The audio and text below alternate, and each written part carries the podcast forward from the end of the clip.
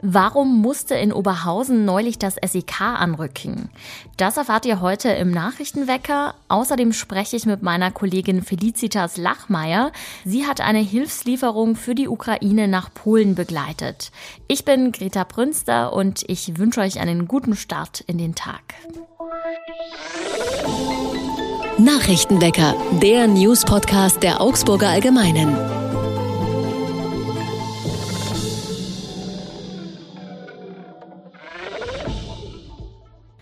Seit der russische Präsident Wladimir Putin die Ukraine überfallen hat, hat sich auch das Leben seiner Landsleute in Deutschland verändert.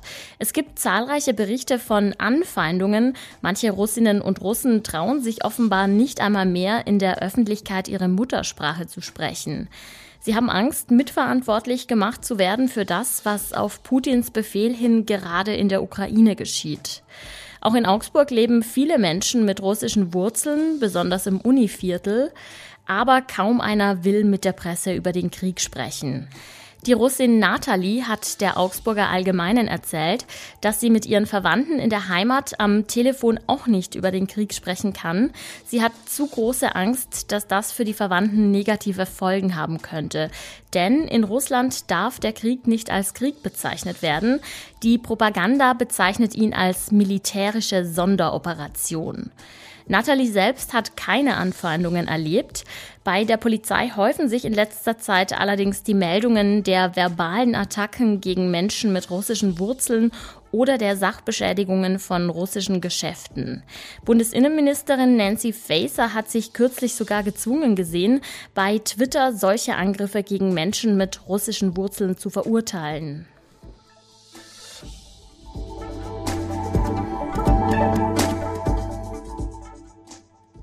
In Oberhausen hat es am Mittwochabend einen Einsatz des SEK gegeben, ausgelöst von einem Mann, der mit einem Messer seinen Nachbarn bedroht hat. Es ist nicht das erste Mal, dass die Polizei zu dem Wohnblock gerufen wurde. Der 30-Jährige ist den Behörden bereits bekannt. Der Mann befand sich offenbar in einem Ausnahmezustand. Es soll damit begonnen haben, dass er ständig die Tür zuschlug. Dann habe er seine Nachbarn bedroht. Außerdem habe er damit gedroht, ein Feuer zu legen und andere Wohnungen anzuzünden. Als die Polizei kam, verschanzte der Mann sich in seine Wohnung. Man versuchte ihn zu beruhigen und zu vermitteln, doch die Gesprächsversuche scheiterten. Schließlich wurde das SEK aus München angefordert und die anderen Bewohnerinnen und Bewohner wurden vorsorglich aus dem Haus gebracht. Als es dann plötzlich eine Rauchentwicklung gab, haben die Beamten die Wohnungstür des Mannes gewaltsam geöffnet und da war dann zu sehen, dass er eine Steckdose manipuliert hatte, daher kam auch der Rauch. Der Mann wurde schließlich festgenommen und die Nachbarn konnten zurück in ihre Wohnungen.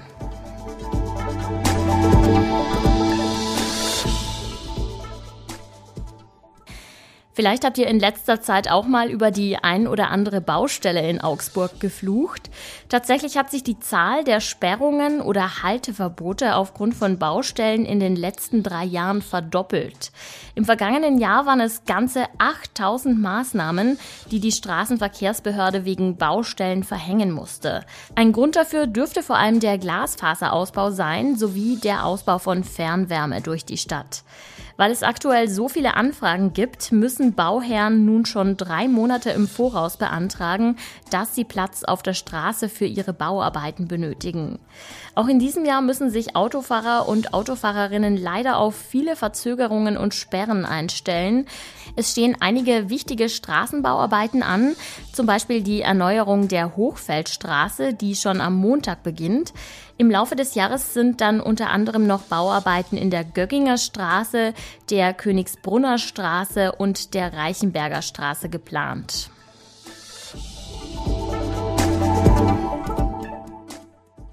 sprechen wir lieber über was Erfreulicheres als Baustellen. Zum Beispiel das Wetter. Es wird nämlich sonnig. Die Temperaturen erreichen am Mittag bis zu 8 Grad. Erst am Abend kühlt es dann wieder runter auf minus 3 Grad. Das Leid der Menschen, die wegen des Krieges ihre Heimat, die Ukraine verlassen, das ist sehr groß. Groß ist aber auch die Hilfsbereitschaft der Menschen in Europa. Meine Kollegin Felicitas Lachmeier hat einen Augsburger Arzt begleitet, der sich auf den Weg nach Polen gemacht hat mit einer Hilfslieferung im Gepäck. Ich habe Felicitas auf der Autobahn erreicht, auf dem Rückweg nach Augsburg. Felicitas, die meisten Flüchtlinge aus der Ukraine suchen ja im Nachbarland Polen Zuflucht. Du hast den Leiter des medizinischen Versorgungszentrums Schwaben dorthin begleitet. Was war denn das Ziel dieser Mission? Vorweg muss ich sagen, dass das Ganze sehr spontan gelaufen ist. Ähm, Herr Goltig hatte am Freitag äh, sich an die Redaktion gewandt und eben von seinem Hilfstransport berichtet. Ähm, dann wurde relativ schnell entschieden, dass ich diesen Transport begleite. Und genau, Ziel des Ganzen war eigentlich, also äh, für Herrn Golting auf jeden Fall langfristig ein Netzwerk aufzubauen, über das medizinische Hilfsgüter in die Ukraine gebracht werden können. Und er wollte eben dorthin fahren, um sich selbst ein Bild vor Ort zu machen, um sicher zu gehen, dass die Hilfsgüter auch wirklich auf offiziellem Weg und sicher in die Ukraine gelangen und nicht auf irgendwelchen Umwegen verschwinden. Und für mich war vor allem das Ziel, das Ganze zu begleiten, auch eben mir selber ein Bild vor Ort zu machen, das einfach mal mitzuerleben, vielleicht auch zu sehen, wie ist die Lage in Warschau, wie geht es den Menschen dort, merkt man das auf der Straße, dass so viele Geflüchtete inzwischen auch in Warschau angekommen sind. Ihr hattet auch sehr viele Kisten im Gepäck. Fotos davon kann man sich auf der Website der Augsburger Allgemeinen ansehen. Was war denn in den Kisten drin und wo habt ihr die denn abgeladen? In den Kisten, also es waren insgesamt äh, rund 250 Kisten. Ähm, darin waren überwiegend medizinische Hilfsgüter, also Medikamente, Spritzen, was hatten wir noch? Hygieneartikel, Babynahrung, Verbandsmaterial. Also wirklich Dinge, die die Menschen im Kriegsgebiet dringend brauchen. Also eigentlich war bis Warschau unsicher, wo wir genau die Kisten abladen. Ähm, Herr Golzig ging eine Zeit lang davon aus, dass wir sie zu einem Logistikzentrum südlich von Warschau, nahe der Stadt Reschow, bringen können. Ähm, es hat sich dann aber noch ein anderer Kontakt über eine Kollegin aus Augsburg ergeben. Ähm, wir haben uns dann mit einer Frau getroffen, also mit einer Ukrainerin, die kam mit ihrem Mann ähm, und äh, die beiden bringen regelmäßig Hilfsgüter über die Grenze und dieser Arzt aus Kiew äh, nimmt die dann entgegen und verteilt sie dort an die Krankenhäuser. Du hast gesagt, ihr habt da ein ukrainisches Ehepaar getroffen. Was haben die euch denn über die Lage in der Ukraine berichtet? Mm, die Dame, die die Pakete entgegengenommen hat, ähm, war sehr, sehr dankbar. Ich habe mich dann auch noch kurz äh, mit ihr unterhalten. Herr Golczyk hat übersetzt. Ähm, und sie hat erzählt, dass sie regelmäßig in Kontakt ist, auch mit ähm, Bekannten in Kiew und dass die Lage da sehr, sehr schlecht ist, dass die Leute in Kellern sitzen, es gibt kein Wasser und kein Strom. Und ja, sie hatte Tränen in den Augen und es war sehr, sehr emotional. Eure Reise hat euch dann auch zur ukrainischen Botschaft in Warschau geführt. Da habt ihr einen Termin mit einem ukrainischen Diplomaten bekommen. Worum ging es denn bei dem Treffen? In dem Gespräch ging es dann vor allem darum zu klären, wie man die medizinischen Hilfslieferungen langfristig eben über offiziellen Weg in die Ukraine bringen kann. Weil eben schon die Gefahr besteht, dass die, die Güter, die relativ wertvoll sind, ähm, an der Grenze dann doch eben verloren gehen.